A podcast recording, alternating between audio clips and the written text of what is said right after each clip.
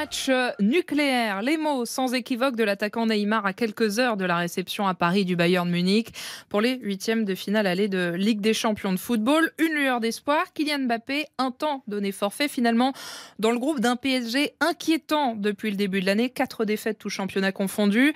Plus que jamais, Philippe Sansfourche, enjeu colossal pour les Parisiens ce soir. Oui, pression maximale comme chaque année, me direz-vous, mais peut-être davantage encore cette saison où le PSG a offert à Kylian Mbappé le plus gros contrat de l'histoire de ce sport, 630 millions d'euros bruts sur trois ans pour continuer l'aventure.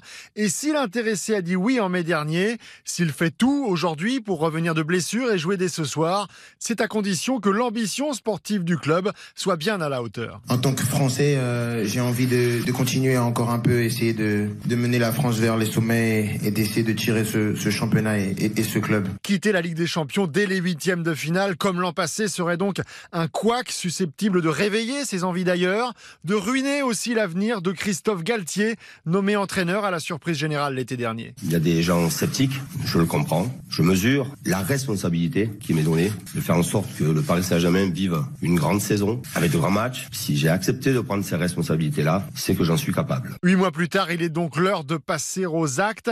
C'est le projet du PSG dans son ensemble qui va subir son grand test ce soir. Philippe Sanfourche, chef de la rubrique foot de RTL que vous retrouvez aux commentaires de la rencontre avec Nicolas Georgerot ce soir. PSG Bayern à suivre dès 20h45 sur RTL aux côtés d'Éric Silvestro.